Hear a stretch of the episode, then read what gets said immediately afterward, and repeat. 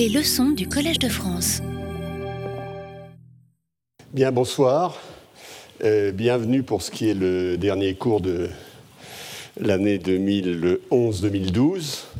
Hein, je vous montrerai à la fin, je vous convierai, pour ceux qui le veulent en tout cas, euh, à participer à un, aux matinées d'un colloque qui aura lieu le, 26, 20, pardon, le 27, le 28 et le 29 juin.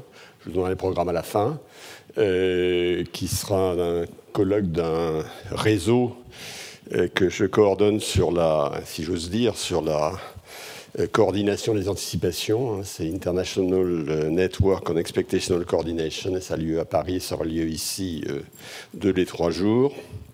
Donc vous êtes bienvenus. Je, vous avertis, j'en parlerai tout à l'heure quand on sera à la fin. Je vous avertis tout de suite que ce sera plutôt des montées.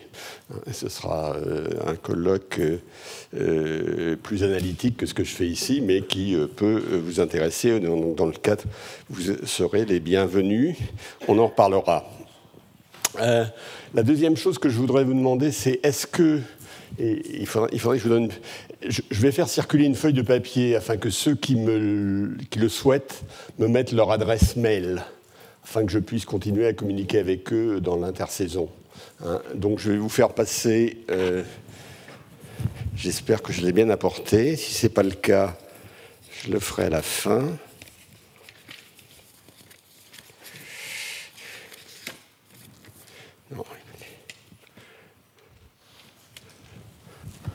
Je propose de faire passer ça, hein, vous le fassiez passer euh, hein, et vous le mettez sur le. Il y, a, un certain nombre de feuilles, donc je crois qu'on devrait y arriver. Voilà donc. Euh, alors, que, faire dans cette dernière séance? J'ai décidé, euh, je ne sais pas si c'est la bonne idée, de revenir un tout petit peu sur un certain nombre de choses qu'on avait dites et d'aller de faire un peu une promenade aléatoire dans ce que j'ai raconté cette année, euh, avec ben, les, avantages et les inconvénients. Les avantages, c'est que ça vous rappellera, j'espère, des choses. Les inconvénients, ça va être un petit peu, comme j'ai dit, une promenade aléatoire. Euh, C'est-à-dire qu'on va toucher, on va revenir sur, beaucoup de problèmes. Et euh, si je m'en tiens au transparent que j'ai préparé, comme il y en a 50, je ne dois pas passer plus de 1 minute, 10 secondes sur chacun d'entre eux. Alors, je ne sais pas comment ça va se passer. C'est une nouvelle formule, je vous la donne. Alors, le premier transparent sur lequel je reviens, c'était euh, lié à la première session, hein, où on, avait, on était revenu sur la crise, sur les faits sur l'histoire de des subprimes, de la suite. On avait, euh, on avait essayé de, décortiquer un petit peu ce qui s'était passé. Un certain nombre de euh, conférenciers sont revenus là-dessus, hein, particulièrement, si vous vous souvenez, Michel Aglietta était revenu sur la subprimes en nous donnant toute une série d'informations extrêmement utiles sur la catégorisation des subprimes. Je ne vais pas revenir là-dessus, mais je, vous invite certainement à y revenir. Et j'avais mis en exergue ce graphique qui montrait que euh, l'illusion dans laquelle on vivait, dans laquelle les pays développés vivaient, c'est-à-dire que depuis un certain temps, on était dans l'époque de la grande modération, il n'y avait pas eu de crise, hein, euh, que, le, sentiment dans lequel on vivait était en fait une illusion. Hein.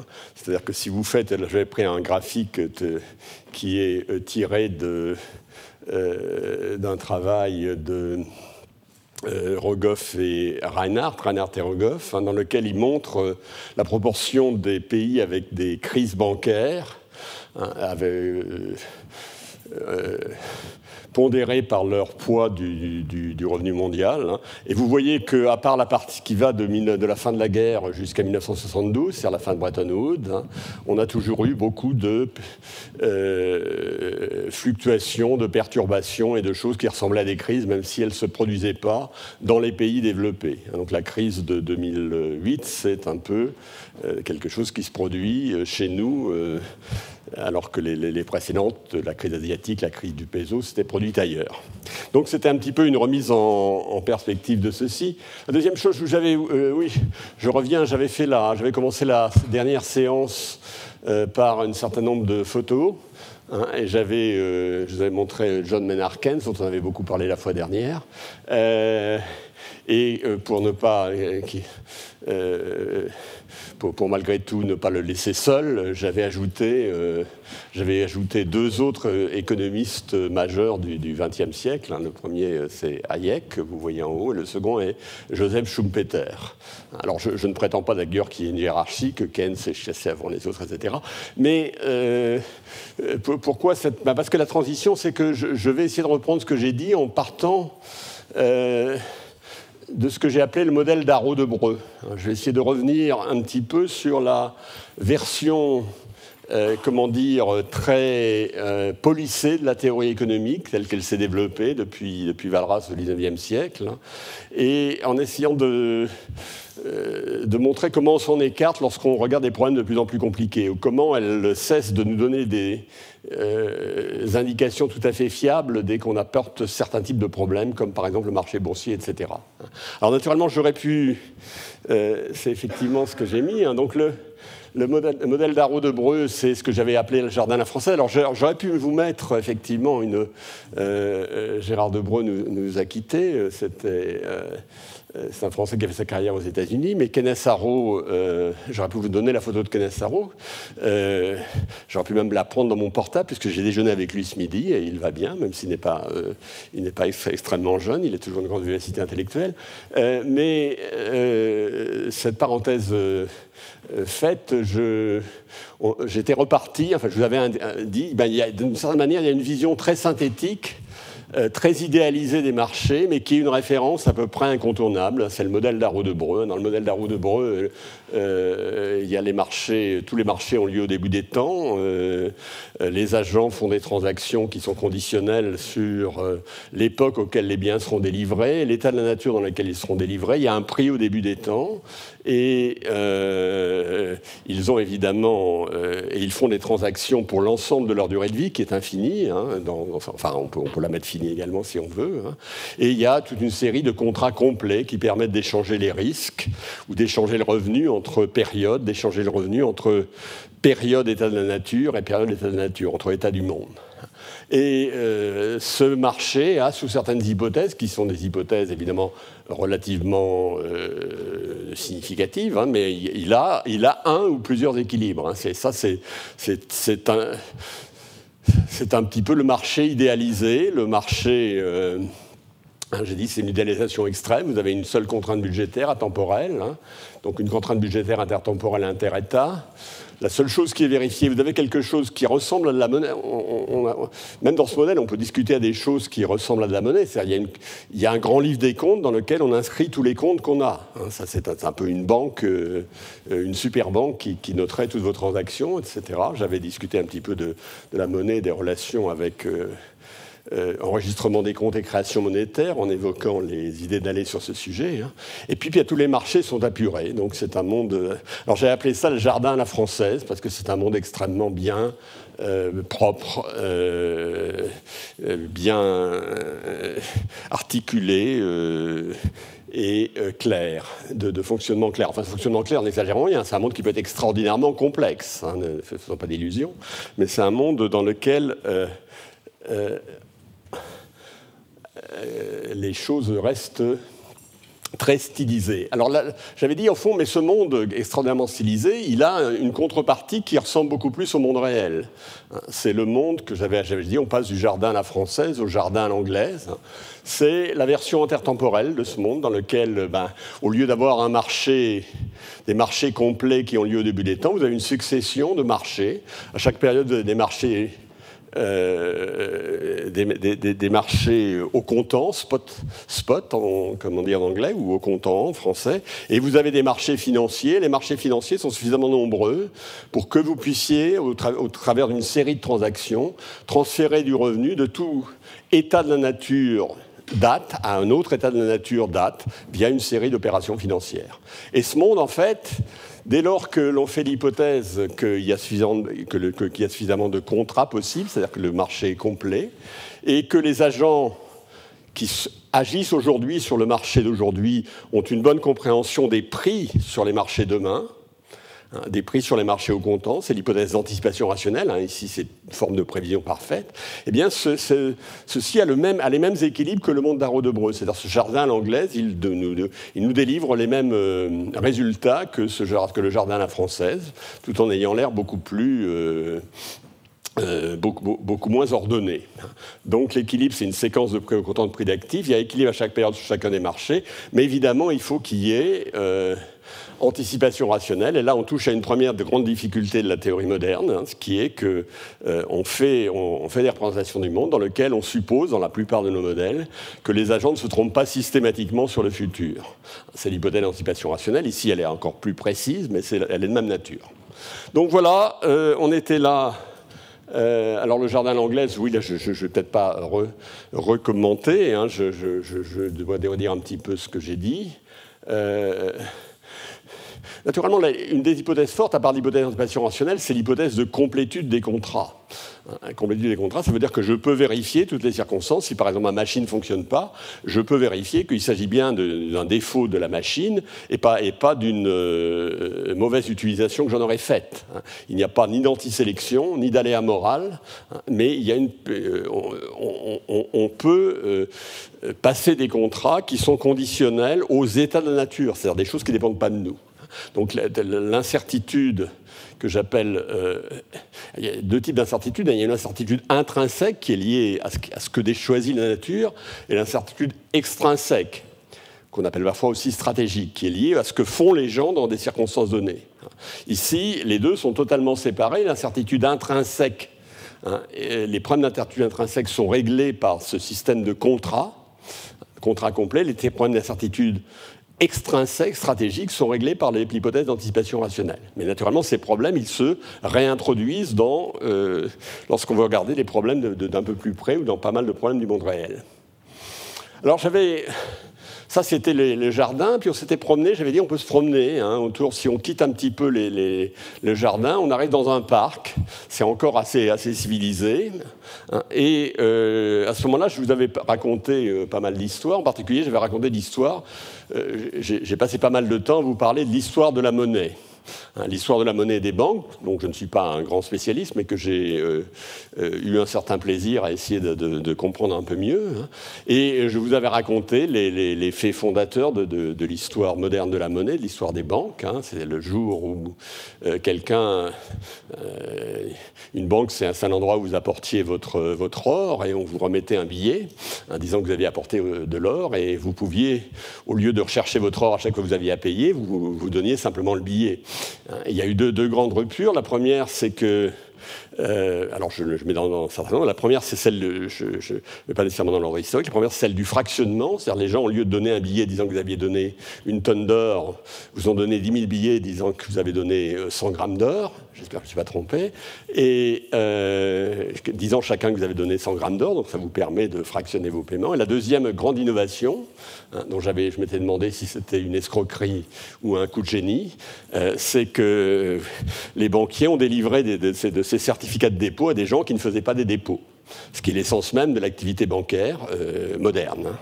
Euh, donc voilà, et, qui évidemment est à la source de ce qu'on appelle la création monétaire. Donc on avait un peu parlé de ça. Euh,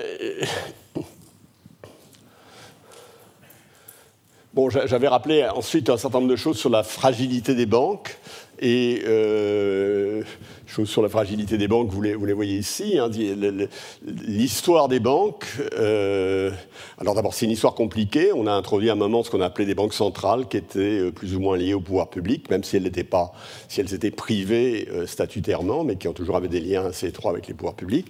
C'est une première chose. Dans l'histoire, il y avait aussi le fait que l'or euh, on était en période d'étalon or, c'est-à-dire qu'on pouvait, euh, lorsque les banques émettaient, par exemple les banques centrales émettaient des billets, c'était, euh, on avait un droit, ces billets vous donnaient un droit à une certaine quantité d'heures, en principe en tout cas, hein, sauf rupture de la convertibilité. Hein. Et euh, l'histoire de la monnaie, en particulier l'histoire des banques aux États-Unis au XIXe siècle, est marquée par toute une série de ce qu'on appelait des paniques bancaires, hein, ce que les anglo-saxons appellent des bank runs, c'est-à-dire que un jour les gens se réveillent et n'ont plus confiance dans la banque et n'ayant plus confiance dans la banque, ils vont tous retirer leurs dépôts, hein, et la banque fait faillite. Alors ce, phénomène euh, euh, a cessé euh, en tant que tel, cessé pour les, pour les banques de dépôt modernes, simplement parce qu'on a créé, après les années 30, des systèmes d'assurance dépôt qui font que si euh, la banque fait faillite, euh, eh bien vous êtes assuré, hein, donc vous n'avez pas à vous préciter lorsque vous pensez, en tout cas pour, les banques de dépôt standard, hein, et pour vos dépôts standards, vos dépôts euh, liés à votre compte courant et à vos chèques. Vous voyez que les ratios dette sur capital, alors ça c'est un, point qui illustre la fragilité des systèmes bancaires. Hein. Euh, dette sur capital, euh, c'est 11 pour des banques commerciales aux États-Unis, hein. euh, contre 1 ou 2 ou 3 pour les, ce qui se passe dans d'autres secteurs. Donc le capital euh, est relativement euh, faible, les fonds propres, ce qu'on appelle equity, equity capital, ou equity en, anglais, ce qu'on appelle souvent les fonds propres ici, extrêmement faible. Et je vous avais, euh, que, puisque j'avais fait escalader une petite côte, hein, en vous montrant une théorie de la panique bancaire, alors la théorie de la panique bancaire, ce que j'avais essayé de vous montrer, c'est que euh, le, problème de la théorie de la panique bancaire, c'est le problème de, si on veut faire une théorie, en principe, on ne sait pas très bien comment faire parce qu'il y a plusieurs équilibres. Hein. soit tout le monde croit que la banque va s'effondrer, et dans ce cas, tout le monde a intérêt à, retirer ses fonds, elle s'effondre. Soit personne ne croit qu'elle va s'effondrer, personne n'a intérêt à retirer ses fonds, elle reste. Donc il y a, deux équilibres. Pourquoi, euh, de temps en temps, c'est l'un qui, qui, se produit Pourquoi, dans l'autre cas, c'est l'autre qui se produit?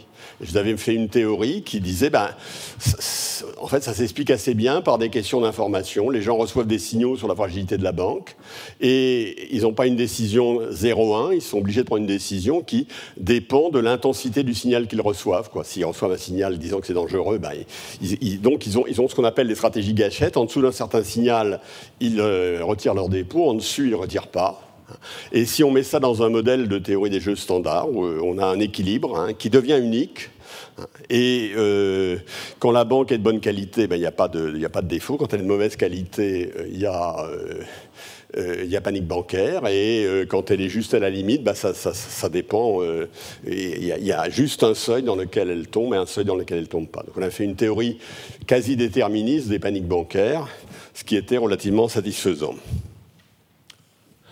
Alors ensuite, on était allé, alors toujours là, euh, euh, on avait, j'avais essayé de vous montrer que euh, il n'y a pas besoin de sortir beaucoup du jardin à l'anglaise hein, pour faire une théorie monétaire qui ressemble à la théorie monétaire qui est utilisée aujourd'hui, enfin qui, qui, était utilisée par la Banque centrale jusqu'à il y a quelques années.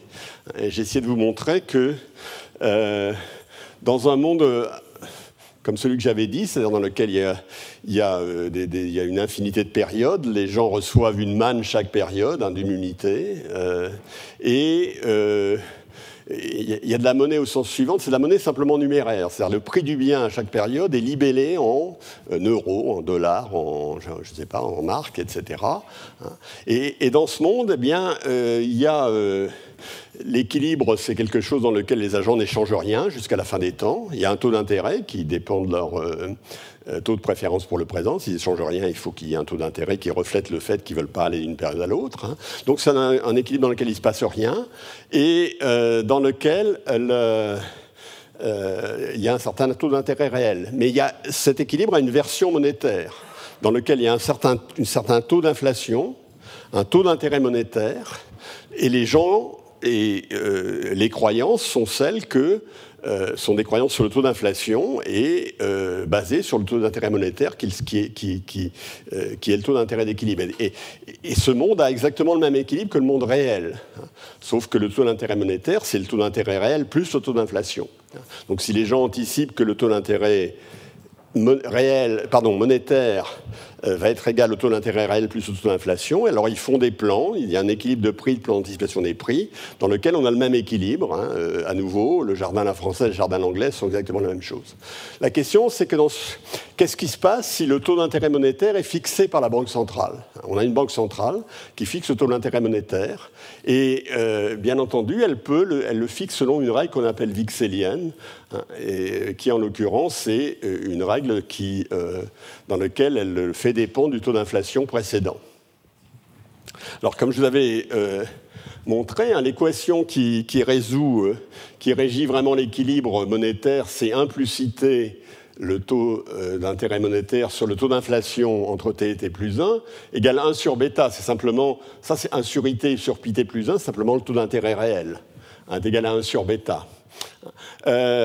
Si maintenant I de T, on le remplace par phi de pi vous voyez qu'il y a une relation entre pi t, pi plus 1, hein, si on est de long d'un équilibre dans lequel ceci est vérifié, c'est un nom d'un équilibre monétaire, il y a une certaine relation entre pi t, pi plus 1. Et euh, si, vous dites, maintenant, euh, naturellement, il y a un équilibre, euh, il y en a un dans lequel Pi t, pi t plus 1, c'est simplement pi étoile. Le euh, pi étoile, pardon, c'est un certain prix, euh, et puis le, pardon, que le taux d'inflation est constant, hein, euh, etc. Mais, la question, est-ce qu'il y a d'autres équilibres dans un voisinage? Eh Bien, s'il y en a d'autres, oui, il y en a d'autres. Hein, il y en a d'autres dès lors qu'en s'écartant du chemin à taux d'inflation constant, on fait des modifications de, de taux d'inflation delta de pi t et delta de pi t plus 1 qui vérifient cette relation. Si vous faites, si vous modifiez delta pi t, ceci de delta pi t, vous allez modifier avec votre règle de Taylor le taux d'intérêt réel de phi prime delta pi t, hein, et ça, ça doit être égal à delta pi t plus 1 divisé par bêta, selon la formule précédente. Et vous voyez que ça c'est la dynamique d'un équilibre voisin. Et je dirais que je suis content lorsqu'il n'y a pas, lorsque les équilibres voisins s'écartent très vite de l'équilibre stationnaire. Ça s'appelle la règle de détermination. C'est une règle de stabilité de l'équilibre. Et cette règle de stabilité implique que phi prime étoile soit plus grand que 1 plus sur 1 sur bêta. C'est-à-dire que la banque centrale, son taux d'intérêt monétaire, réagit avec un coefficient supérieur à 1 à un accroissement d'inflation. Ça, c'est la règle de Taylor. Alors c'est la règle de Taylor simple, la règle de Taylor un peu plus compliquée, c'est qu'on rajoute là-dedans euh, des taux d'activité, enfin de, l'output gap dans la, théorie standard. Là je suis dans un monde beaucoup trop simple pour que j'ai à faire ça. Mais c'est le fond de la règle de Taylor. Et la règle de Taylor, alors d'où vient-elle? Eh ben, Elle vient de M. Taylor, qui est un économiste de Stanford. Alors lui, il n'avait pas... Alors pourquoi il avait... Elle vient d'observations empiriques. Il avait l'impression que les banques centrales en regardant la manière dont elles réagissaient, réagissaient de manière à tenir compte de l'inflation observée et tenir compte éventuellement de, ce que j'ai appelé l'output gap, que j'oublie ici. Et il avait empiriquement établi que la réaction des banques centrales à l'accroissement d'inflation euh, avait une élasticité plus grande que 1. Enfin, il avait le coefficient était plus grand que 1, comme ici. La théorie que je vous ai donnée pour justifier ça, c'est de la théorie, euh, je dirais, dure et pure. Hein. C'est de la théorie très, très abstraite. C'est qu'est-ce qu'un équilibre stable dans un modèle à horizon infini? Elles se sont retrouvées. Donc je disais, comme je vous l'avais dit, c'est un moment euh, extrêmement euh, remarquable dans, l'histoire de des relations entre les économistes et les banquiers centraux. Comme je vous l'avais indiqué, en général, ce que pensaient les banquiers centraux sur ce qu'ils faisaient et ce que pensaient les économistes, ce que faisaient les banquiers centraux n'avait strictement rien à voir. Hein. Par miracle, ça s'est réconcilié il y a une vingtaine d'années, hein, où euh, les économistes se sont mis à dire qu'au fond, les banquiers... Alors, avant, il y a eu... Continue à y avoir des malentendus. Hein. La vision de Friedman qu'on doit contrôler la quantité de monnaie était quelque chose de très, très bizarre pour tous les banquiers centraux. Euh, la vision d'Irving Fisher au début du siècle, disant à au gouverneur de la Banque de New York, euh, M. Strong, qu'il fallait qu'il euh, contrôle le niveau des prix, euh, M. Strong dans des abîmes de perplexité. Là, on a enfin trouvé une réconciliation entre l'intuition des banquiers centraux et la théorie. Malheureusement, cette intuition s'est trouvée très mise à mal par la crise récente où euh, on, a perdu euh, un petit peu toute, idée de ce qu'est la doctrine de la Banque centrale. Hein. Ce que font les banques centrales actuellement, c'est qu'elles éclusent l'eau autant que faire se peut, en espérant que ça ne va pas aller trop monter trop haut. Mais il y a eu quand même un moment assez béni qui est de réconciliation entre les deux. Alors vous voyez bien, euh, par ailleurs, juste une autre parenthèse que j'avais faite et que je ne vais pas développer. Hein. Une banque centrale dont la mission est de faire ceci, elle peut être indépendante. Elle a, elle, n'a pas, elle a une mission totalement technique. Une banque centrale qui fait des choses plus compliquées, c'est évidemment, ça pose des questions un peu différentes. J'ai tenu combien de transparents? J'espère que je ne vais pas trop vite, là, je ne vous, vous, saoule pas. Oui, alors donc j'ai dit maintenant, on va euh, sortir du jardin, hein, et euh, euh, c'est ce que j'avais fait lors des trois dernières séances, en regardant le marché boursier. Alors, marché boursier, j'en ai parlé très longuement, je vais, évidemment revenir sur deux, trois des leçons qu'on a tirées. Ça, c'est les fluctuations des rendements sur un siècle, un peu plus d'un siècle, hein, aux États-Unis, pour le Standard Poor's 500. Euh, comme vous voyez, tous les 20 ans, il y a 4-5 pics et euh, il, y a, quand même une certaine c'est un peu étonnant historiquement, il y a quand même une certaine régularité. Quand vous regardez ceci, euh, évidemment, il y, a, vous voyez ici 1929, c'est un, c'est un, un, bas particulièrement bas. Mais il y a eu des oscillations très fortes. Hein, et malgré tout, des tendances de longue période qui sont relativement stable sur la période. Euh, c'est-à-dire que le prix des actions monte à peu près de 5% par an euh, sur un siècle et demi, et que les dividendes, c'est à peu près 4-5% de, euh, les dividendes versés, euh, lorsque vous avez un, euro d'action, c'est 4-5% d'un euro. Ce qui vous fait d'ailleurs quelque chose d'un rendement qui est supérieur à 6%. Hein. Euh, ça dépend à nouveau comment, on le calcule, là ça me fait à peu près 6%. alors que le, rendement de l'actif sans risque est à peu près de 1%. Donc vous avez une prime de risque entre 5 et 6%, dont à nouveau l'explication est assez difficile. Alors là, c'est simplement, vous voyez ce que. je crois qu'il y a la croissance du prix des actions, là, il y a, la, croissance des dividendes, euh, il y a la croissance de la population la, du PIB par tête. On avait un peu discuté ça, je ne vais pas y revenir. Ah. Alors, comment expliquer le marché boursier? Ben, On peut d'abord partir du jardin à la française, ou du jardin à l'anglaise, hein, c'est ce qu'on avait essayé de faire, hein, où on voyait l'entreprise de façon. Euh, l'entreprise comme quelque chose situé dans un système de marché complet.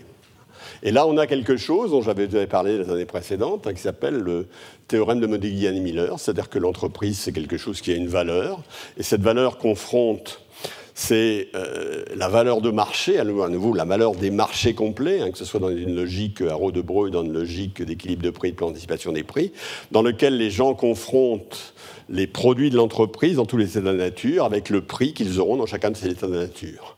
Donc il y a une valeur de l'entreprise. La valeur de l'entreprise ne dépend pas de la répartition d'aide par rapport à action. Ça, c'est le modèle idéal de. c'est l'entreprise du jardin euh, ou au bord du parc. Hein. L'entreprise réelle, comme je l'avais montré, elle est beaucoup plus compliquée parce que, euh, en particulier, euh, la dette et les actions ne sont pas du tout des substituts euh, parfaits, etc. Mais, donc on avait, parlé un peu de ça. Deuxièmement, j'essaie d'expliquer le marché boursier. Hein. la première idée, c'est de partir de, ben, l'entreprise idéale. Malheureusement, elle est trop idéale pour qu'on aille très loin. Et donc, on va faire quelque chose qui va ressembler à ce qu'on ferait dans le, le jardin à l'anglaise.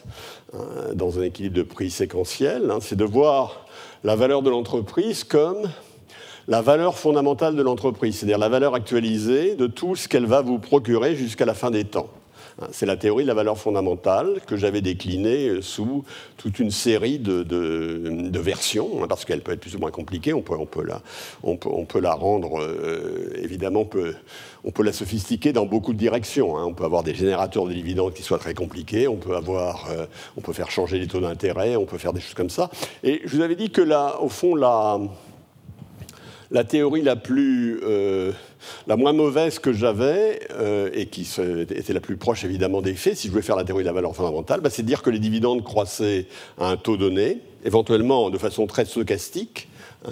euh, et puis et, puis que, donc il y, avait un taux de croissance moyen, puis des aléas sur la croissance des dividendes, ce qui nous donnait une formule du type euh, le prix de l'action était égal au dividende de la période euh, ou décalé d'une période divisé par R moins G, où R était le taux d'intérêt, G était le taux de croissance des dividendes. Et euh, avec cette formule-là, ben, on, avait, on, avait, joué un petit peu sur cette formule-là. Alors, pourquoi ça C'est une théorie qui, me plaisait a priori, parce que c'est une théorie dans laquelle, en moyenne, les prix croissent au même rythme que les dividendes. De toutes les théories que vous avez présentées, c'est la seule qui avait cette propriété. Et puis, euh, et puis, eh ben, elle, donne, elle donne malgré tout, est-ce qu'elle peut donner, par exemple, des, ratios prix sur dividende à peu près convenables correspondant à la réalité? Oui, mais à condition de faire des taux d'intérêt qui sont évidemment très loin du taux d'intérêt qu'on est censé prendre dans le calcul, qui est le taux d'intérêt sans risque. Là, euh, avec un taux d'intérêt équivalent risqué de 5-6%, on trouve, on trouve à peu près les bonnes formules.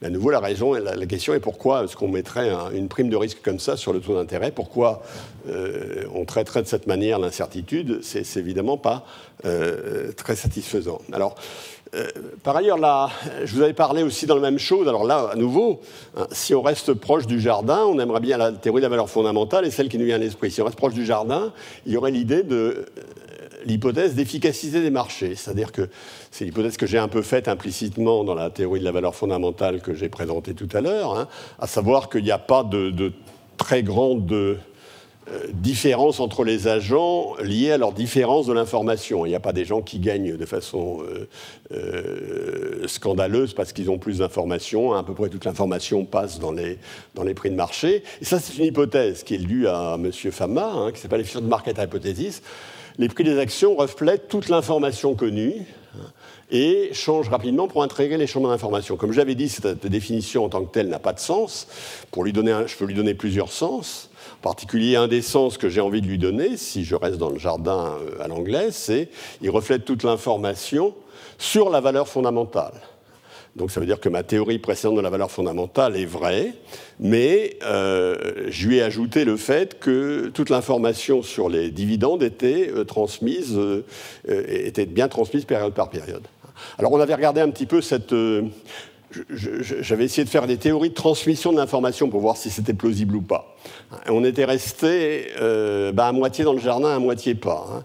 C'est vrai que les marchés aident à transmettre l'information, hein, c'est-à-dire que les prix donnent de l'information agents qui ne savent pas, enfin aux agents qui ne savent pas en la tirant de ceux qui savent, parce qu'ils reflètent, mais c'est vrai aussi que ça, marche moyennement bien. Hein, ça, marche euh, moins bien que ce qui est suggéré par l'hypothèse du marché efficient. On s'était rabattu sur une autre version de l'hypothèse des marchés efficients, qui était la version minimale, euh, on ne peut pas battre le marché. C'est-à-dire que le prix étant ce qu'il est, euh, il n'y a pas de biais systématique qui vous permet de battre le marché. Alors ça, est-ce que c'est vrai J'avais montré des faits qui, nous laissent un petit peu sceptiques là-dessus. C'est sûrement euh, vrai qu'en très première approximation. Hein, c'est l'idée de Bachelier et de Martingale. Hein, donc les prix, il y a, par exemple, le, euh, là, j'ai un taux de croissance, mais si j'oublie le taux de croissance, j'ai strictement une martingale. Hein. Euh, est-ce que dans le prix d'aujourd'hui, euh, il y a autre chose que l'espérance du prix demain? Dans mon modèle ici, l'espérance du prix demain, avec le taux de croissance petit g qui, est, donné. Bon. alors, le, simplement, le point que j'avais fait, c'est qu'il n'y a absolument aucune raison de penser que ces deux définitions sont équivalentes. On peut trouver des mondes dans lesquels le marché fonctionne très mal, au sens où il alloue mal les ressources, où il transmet mal l'information et où on ne peut pas le battre. Où malgré tout, le, signal qu'il donne euh, est un signal biaisé, mais personne ne sait dans quel sens de la, vraie valeur. Donc on s'était. Oui, alors donc là, je, reviens quand même à l'hypothèse de l'efficacité informationnelle du marché. C'est quand même un des euh, mythes puissants qui nous dit que le marché domine les acteurs, hein, qu'il est socialement fiable. Et je vous avais cité, parce que j'aime bien de, de, sceptiques hein, qui ne sont pas, euh, sont pas connus pour leur hostilité au marché, c'est-à-dire Paul Volcker et Richard Posner, et euh, en vous disant que je souscrivais à ce qu'ils disaient. Alors maintenant, pourquoi la théorie de la valeur fondamentale ne fonctionne pas hein, Je l'ai esquissé, je, lui ai mis la, théorie de l'efficacité des marchés, et finalement, euh, ça nous donne une image du monde qui n'est pas, qui est assez, assez, euh, inexacte. Alors là, j'avais repris toute une série de choses euh, sur lesquelles je ne vais pas revenir tout à fait dans le détail. Hein. J'avais cité cet exemple très célèbre de la de la même action qui a deux, valeurs, hein, enfin, d'un titre qui donne les droits aux mêmes dividendes et qui a deux valeurs différentes qui fluctuent tous les jours, hein, selon que vous êtes à la Bourse de Londres, à la Bourse, etc. Ça, c'est un petit peu pour l'anecdote. Euh, mais ça met quand même l'accent sur le fait que ce qui détermine le prix aujourd'hui, c'est l'idée qu'on se ferait du prix demain. Hein. Idée qui est intégrée dans la théorie de la valeur fondamentale. C'est comme ça que je l'ai construite naturellement, mais euh, que, je systématise beaucoup trop dans la théorie de la valeur fondamentale. Puis il y a l'idée très célèbre, ça c'est le graphique de Schiller. Euh, si, si, la théorie de la valeur fondamentale est vraie, alors les prix euh, varieraient plus que les valeurs fondamentales reconstituées. Parce que les, les valeurs fondamentales, on peut les reconstituer à partir de l'histoire. La valeur, fondamentale d'une action en 1920, euh, on peut la reconstituer à partir des, dividendes auxquels elle donnée, du taux d'intérêt, etc. Et euh, si la théorie de la valeur fondamentale était vraie, alors les prix reconstitués varieraient plus que les valeurs fondamentales reconstituées. Alors en fait, euh, pardon, les prix varieraient moins que les valeurs fondamentales reconstituées. En fait, ils varient beaucoup plus. Pourquoi bah, Parce que les prix, c'est simplement l'espérance des valeurs. C'est, le prix, c'est l'espérance de, toutes les valeurs fondamentales qu'on peut envisager de reconstituer au moment où on, se place à un moment T. Hein. Donc ça doit, être, ça doit fluctuer moins que, que, ceci. Bon, je ne reviens pas sur ce point. Euh, bon, là, j'avais d'autres, euh, d'autres exemples sur lesquels je ne vais pas revenir non plus, puisque à une minute par... Euh, alors maintenant, quel est le, je vais peut-être remettre ceci juste pour le truc. il y avait, il y avait les prédictions. Le gros problème de la prédiction la théorie de la valeur fondamentale, c'est qu'il y a beaucoup plus de fluctuations. Si je prends la, version que j'ai présentée, c'est-à-dire avec les, dividendes qui croissent aléatoirement, hein, il y a évidemment beaucoup plus de variations euh, des prix qu'il n'y a de variation de dividendes, ça ne semble pas. Et deuxièmement, pour, expliquer ceci, il faut, admettre une prime de risque qui est très supérieure à ce que l'on euh, juge raisonnable euh, d'après les autres, dans, les autres parties de la théorie économique. Euh, vrai problème, naturellement, avec la théorie de la valeur fondamentale, c'est que si la théorie de la valeur fondamentale était vraie, on a du mal à croire qu'il y aurait des bulles. Et donc, je reviens à ce qui a été mon leitmotiv des premières séances, c'est-à-dire bu aux bulles. Et vous vous rappelez, naturellement, là, vous reconnaissez immédiatement cette bulle, hein, qui est là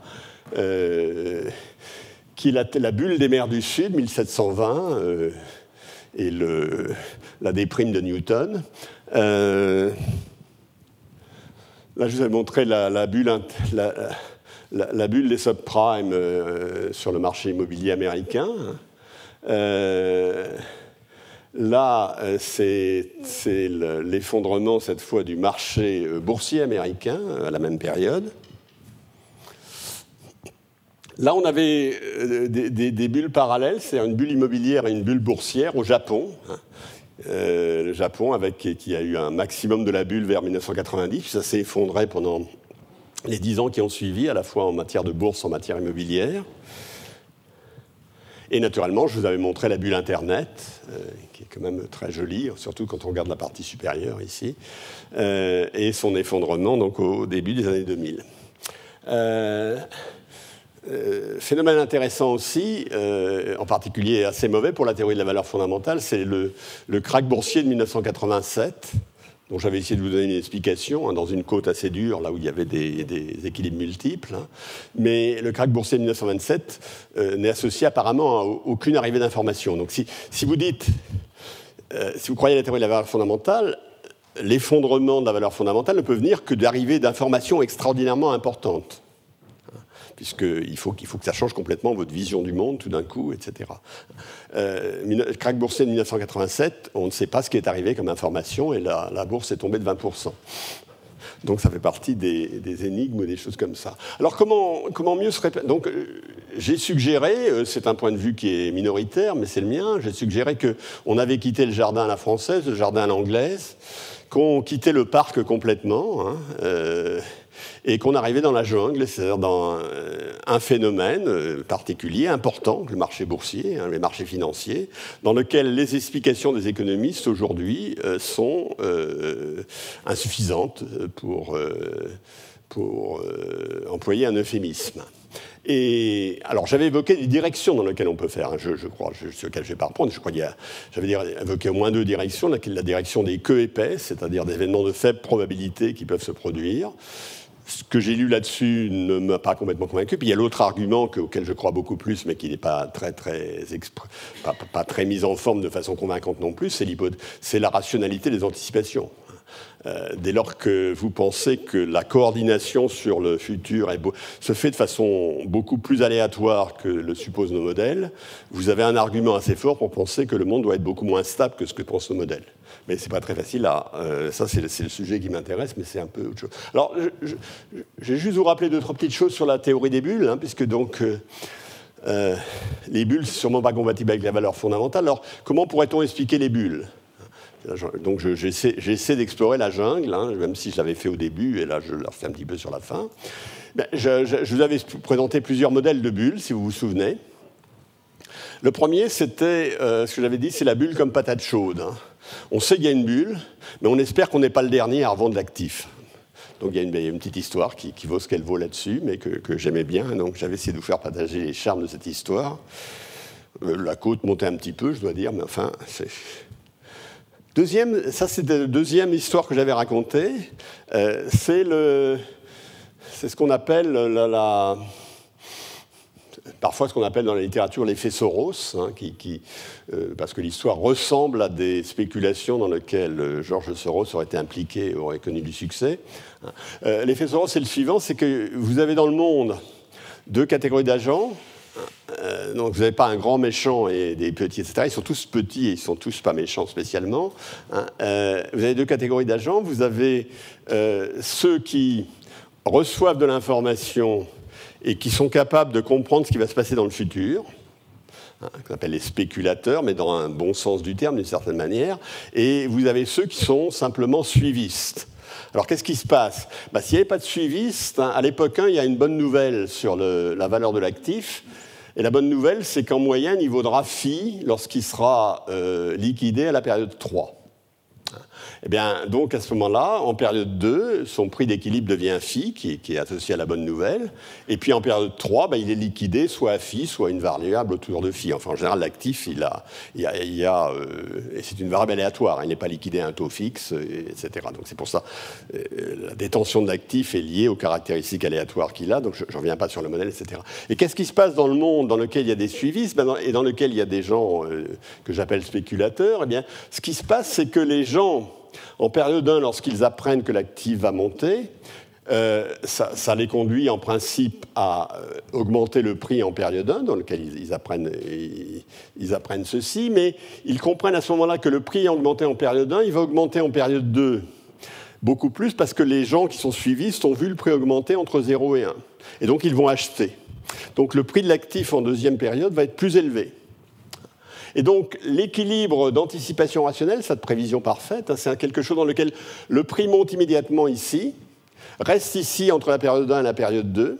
Pourquoi il est aussi élevé en période 2 ben, Parce que euh, ceux qui l'ont euh, acheté, qui sont les, spéculateurs informés, hein, euh, ici, le revendent ici hein, aux suivistes, ce qui fait monter son prix bien au-delà de sa valeur fondamentale. Et puis en troisième période, eh bien, il y a les, informés, euh, eux ont gagné leur argent, et les suivistes, euh, eh bien, euh, ils, ils, prennent toutes les pertes.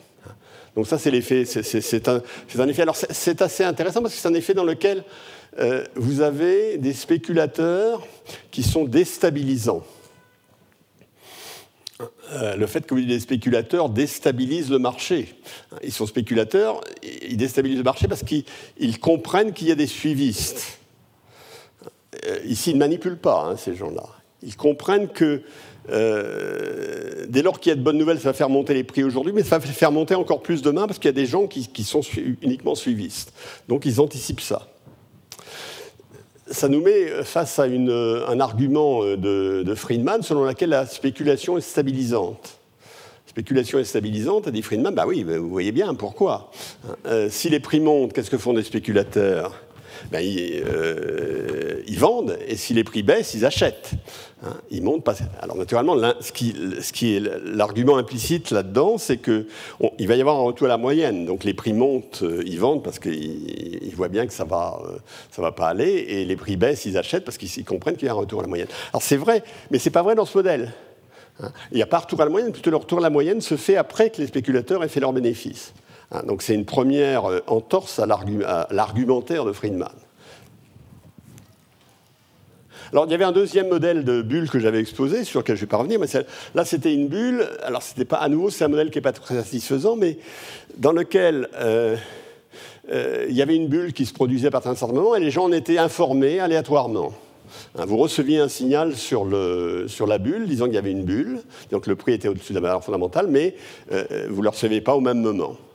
Et donc, euh, au bout d'un certain temps, tout le monde sait qu'il y a une bulle. Au bout d'un certain temps, tout le monde sait que tout le monde sait qu'il y a une bulle. Et malgré tout, elle n'explose pas. Et ce qu'on avait montré, c'est que dans une bulle comme ça, euh, ben, l'optimum, ce que vous avez de mieux à faire, c'est de rester dans la bulle en espérant que vous allez sauter avant qu'elle. Euh, hein, et je vous avais raconté ces histoires des gérants des, de hedge funds de new-yorkais euh, qui, euh, en étant conscients du fait de la bulle Internet, avaient tous les deux plongé, l'un parce qu'ils n'étaient pas entrés dans la bulle et l'autre parce qu'ils étaient sortis trop tard.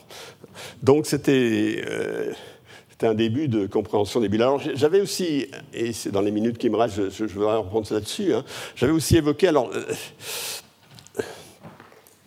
quelque chose qui est euh, lié à, ce qu'on a observé euh, pour, dans la période précédente 2008, pour la période précédente la crise, dans les grandes banques d'investissement américaines. On a, on a observé alors, une période d'euphorie, donc la valeur de leurs actifs augmentait mais en même temps leur levier augmentait, c'est-à-dire elles augmentaient plus leurs passifs qu'elles n'augmentaient la valeur de leurs actifs. C'est-à-dire que le, ratio entre leurs euh, fonds propres hein, euh, je ne sais plus où ils sont dans, ce modèle-là. Hein, ça, c'est les fonds propres ici. Ça, c'est le, euh, ça, c'est les dépôts dans la mesure où c'est une banque d'épargne, ou c'est de la dette si c'est une banque d'affaires. Hein.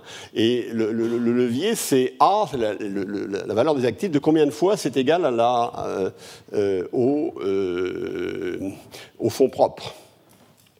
Et si c'est beaucoup, beaucoup de fois, ça veut dire que vous avez très peu de fonds propres, vous avez énormément d'actifs.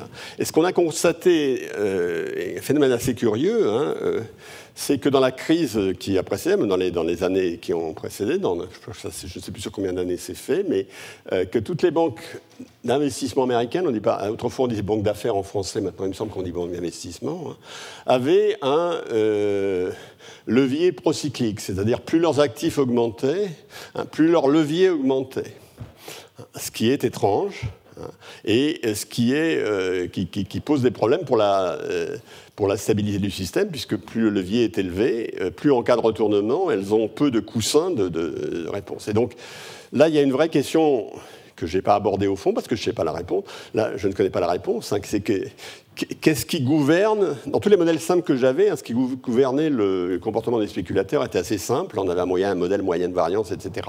Là, on est dans le monde réel. Il y a des spéculateurs. Il y a, il des gens dont c'est le métier de, faire de l'argent là-dessus. On peut les appeler spéculateurs comme ils veulent. Mais que, sur quoi se font-ils Qu'est-ce qu'ils font? Ben, Ils font ça. Objectivement, ils le font. Euh, est-ce que ça, c'est euh, anodin? Sûrement pas. Sûrement pas pour l'équilibre du système. Ça s'explique par quoi? euh, question que je n'ai pas répondu et je n'aurais sans doute pas de répondre aujourd'hui. Hein. Alors, ça pose malgré tout une, série de questions, alors là que je n'ai pas du tout abordées, hein, que je ne vais pas aborder, c'est le problème donc le problème, c'est ces comportements de ces banques d'affaires. Le deuxième, le problème qui est derrière, c'est le comportement de, le, de gérants de ces banques d'affaires et de ceux qui gèrent l'argent. Hein, c'est le problème des rémunérations. Et donc, euh, je n'ai pas eu le temps de le faire. Je, comptais y consacrer une séance, mais je n'ai pas, pas fait vraiment. Hein. Euh, quelle est la pertinence microéconomique des rémunérations, c'est-à-dire du point de vue de la structure, et quelle est la pertinence macroéconomique du type de rémunération auquel on observe. Hein. Alors, dans les années 50-60, les gestionnaires du banque, ils avaient un salaire fixe. Hein. La seule chose qu'on leur demandait, c'est d'être très prudents pour éviter les paniques bancaires. On était dans, la logique de, la de l'avant-guerre, si j'ose dire. Euh, et, puis alors, plus la, concurrence, ce qui s'est passé après la guerre, c'est un accroissement de concurrence dans le système bancaire. C'est une mondialisation de la finance et c'est un accroissement de concurrence, avec une déspécialisation. Ça, je vous l'avais dit aussi un petit peu rapidement, mais je l'avais dit un peu. Hein. Euh, alors, qu'est-ce qui est bon pour la structure hein? Alors, on a des systèmes de rémunération qui sont convexes. Hein, au sens où euh, si vous gagnez beaucoup, vous gagnez encore plus. c'est l'histoire du bonus. Vous voyez bien qu'un système de rémunération convexe, ça incite à prendre du risque. Vous préférez euh, prendre, avoir 0 avec probabilité 1,5 et 1000 avec probabilité 1,5 que d'avoir 500 avec probabilité 1. Donc c'est une facture de prise de risque. Alors est-ce que c'est bon pour l'institution? C'est une question. Euh, je vais passer sur la corrélation au volume, ça c'est un fait important euh, concrètement, mais euh, il y a aussi la rémunération par comparaison. Vous êtes rémunéré si vous faites mieux que le copain. ça c'est ça paraît naturel à l'intérieur d'une classe de risque, mais il y a des effets moutonniers. Il faut beaucoup mieux se tromper avec tous les autres que, avoir, euh, que, avoir raison tout seul. Hein, euh, si, tous les autres sont imprudents, il faut mieux faire comme eux que, de, Parce que soit ils vont gagner, euh, et dans ce cas, vous, s'ils n'avaient pas suivi, vous allez, vous allez perdre, soit ils vont perdre, et alors euh, vous allez tous perdre, bien entendu, mais vous, serez comme les autres. N'avez, en vous singularisant, vous n'auriez pas, gagné grand-chose. Alors c'est vrai pour les risques de queue, hein, ça, ça, ça, explique pas mal de choses sur le crédit default swap aussi. Alors maintenant, il y, a le problème systémique qui est derrière, que je n'ai pas abordé, mais qui est évidemment en filigrane, hein, derrière dans, le jardin la française ou l'anglaise, le système de signaux auquel font face les agents, il est bon. en premier sens, en, première approximation. C'est-à-dire, ce qu'ils font qui est le moins cher pour eux est aussi le moins coûteux pour la société. Hein. C'est ça un peu l'idée de l'économie normative standard. Hein. Le système de signaux est à peu près bon. Là, est-ce que le système de signaux est bon? Euh, c'est la question, c'est-à-dire, euh, est-ce que compte tenu de la manière dont se comportent les agents, le système de signaux est bon? Et, je veux dire, Est-ce que le système de signaux est bon et, est-ce qu'il se comporte de manière, à, euh, de manière conforme à ce qu'on attendrait dans un système de bons signaux? Euh, et, alors, je ne vais pas rentrer au fond de ce problème, mais simplement, c'est une des questions qu'on pose. Par exemple, sur les hedge funds, dans les fonds de couverture, on vous dit, bah, ils prennent des risques. Hein, c'est les hedge c'est ceux dont je montrais tout à l'heure qu'ils avaient un effet de levier, mais c'est leur problème. Hein. Ils gèrent de l'argent de particuliers, soit de particuliers riches, soit de fonds de pension, soit etc. Euh, s'ils font du profit, tant mieux pour eux, et s'ils perdent, ben, ils prennent leurs risques. Le problème, c'est que c'est pas vrai. Le problème, c'est pas vrai, c'est-à-dire s'ils font des profits, ils font des profits, et si ça marche pas, et si le système s'écroule, c'est euh, il y a beaucoup d'externalités négatives.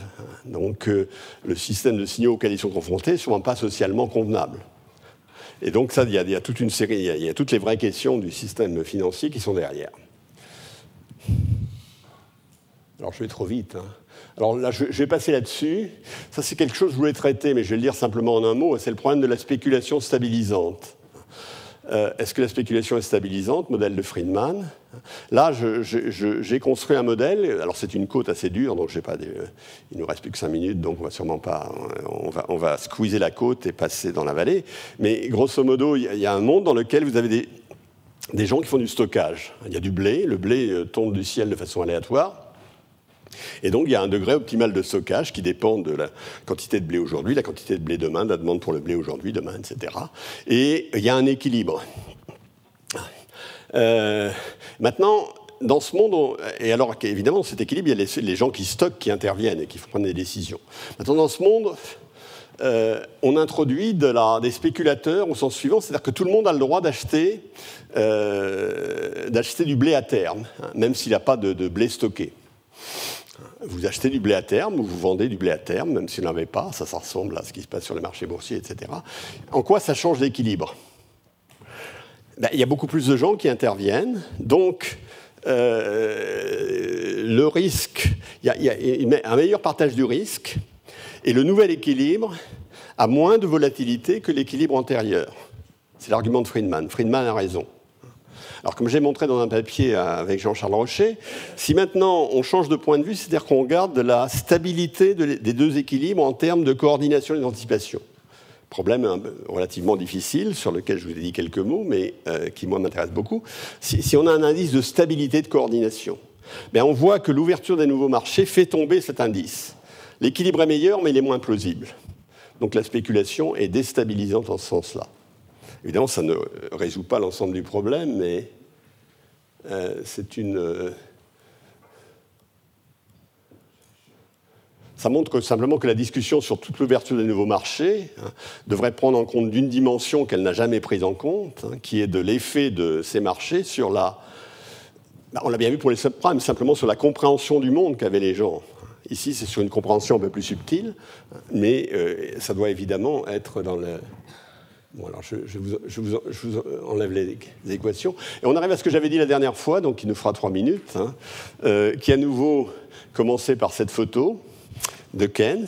Hein, et euh, ensuite, euh, je vous ai parlé assez longuement du, modèle keynésien simple, de la vision keynésienne, et de la révolution des cycles réels, dans lequel on n'avait plus une période, mais une infinité de périodes, dans lequel les agents n'avaient pas du revenu aujourd'hui, mais un revenu permanent Hein, ce qui tuait assez, assez, par définition le multiplicateur keynésien. Et j'avais essayé de vous démontrer comment fonctionnait un modèle de cycle réel. Étant donné que les modèles de la macroéconomie aujourd'hui euh, sont plutôt des modèles de cycle réel ou des modèles de cycle réel améliorés, euh, comme euh, ce que appelé modèle néo-keynésien, dans lequel les agents ont des durées de vie très, importantes, infinies, euh, mais dans lesquelles les prix sont fixés par les entreprises en fonction de l'anticipation qu'elles ont de l'inflation. C'est-à-dire qu'il y a une résolution endogène du problème de Valras, de fixation des prix, sont fixés par les entreprises, ce qui est une bonne idée par ailleurs.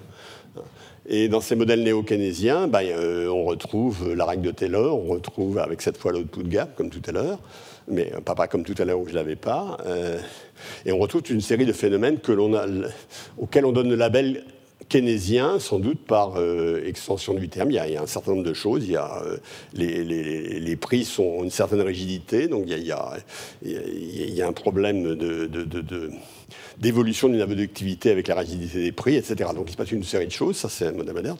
Et j'avais simplement essayé de mettre en exergue, je ne sais pas si je l'ai mis réellement en exergue, que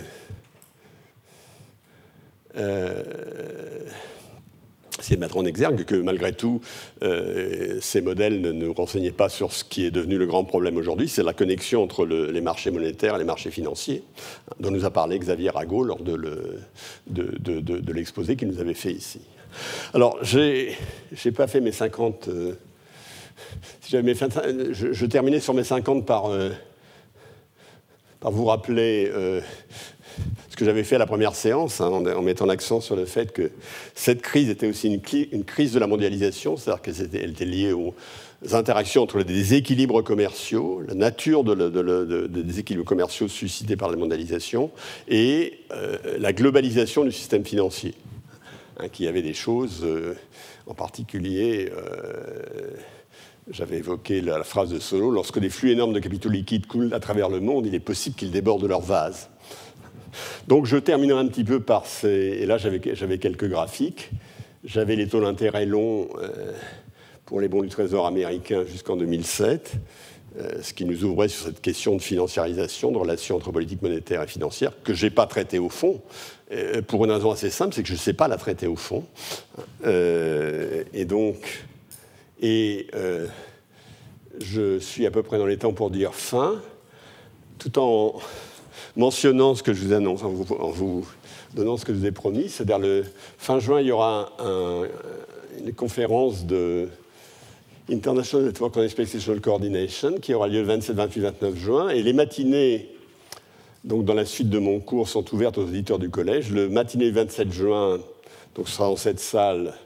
Vous aurez, euh, à chaque fois, il y aura deux exposés d'un peu plus d'une heure sur un des euh, grand thème de ce, réseau. Hein. L'un, c'est les, problèmes d'expérience et d'anticipation, euh, par Florent Wagner de Amsterdam. Mordecai Kurz, qui est professeur de Stanford, vous présentera ce sa, théorie qu'il appelle rational belief, hein, les, croyances rationnelles.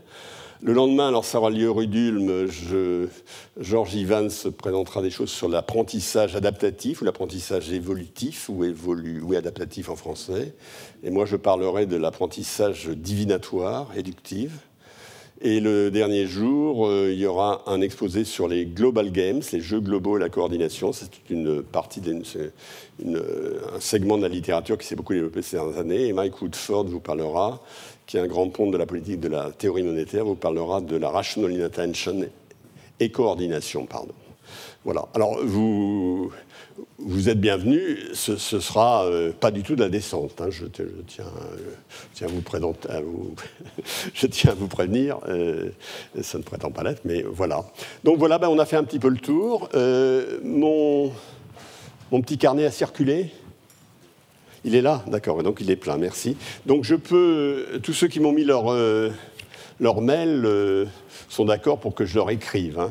Alors j'essaierai de le faire de manière anonyme, c'est-à-dire de mettre ça dans quelque chose, mais des fois j'y arrive pas. Alors auquel cas, euh, si, vous avez une objection ce que ce soit public, vous me le dites? Ah, voilà, on va en rester là.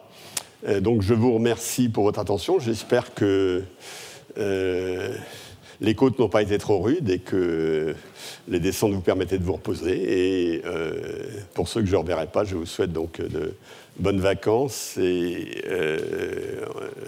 et si je ne vous vois pas d'ici là, à l'année prochaine. Oui, monsieur.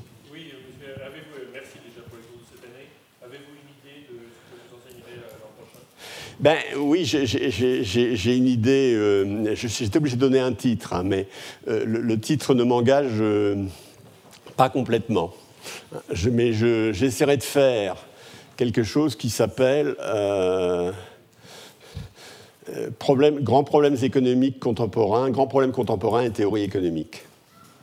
mais je ne suis pas sûr que je réussirai. Hein. C'est-à-dire que j'essaierai de vous parler de, je reviendrai d'ailleurs sur certains des points que j'ai donnés ici, le, problème de la finance. J'essaierai de vous parler de la mondialisation, de ce que dit la théorie économique, euh, des migrations, de ce que dit la théorie économique. Mais je suis, comme c'est des sujets toujours extrêmement. Euh, sur lesquels je ne suis pas nécessairement euh, extraordinairement compétent, euh, je vous parlais de monnaie et finance, parce que ça, c'est vraiment nos problèmes d'aujourd'hui, euh, d'industrialisation. Je vais trouver un certain nombre de thèmes et de mettre en, amont euh, ce que dit la théorie économique et ce qu'elle ne dit pas, là où elle reste muette? Est-ce qu'elle nous dit des choses qui sont utiles Est-ce qu'elle ne nous dit rien que Je vous donnerai mon avis? Donc ça, c'est le, je dirais, c'est l'utopie du cours de l'an prochain. La réalité, je ne sais pas encore, parce que ça commencera que le 16 janvier.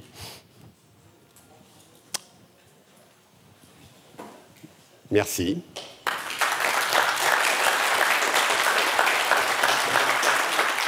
Retrouvez tous les contenus du Collège de France sur www.colège-2-france.fr.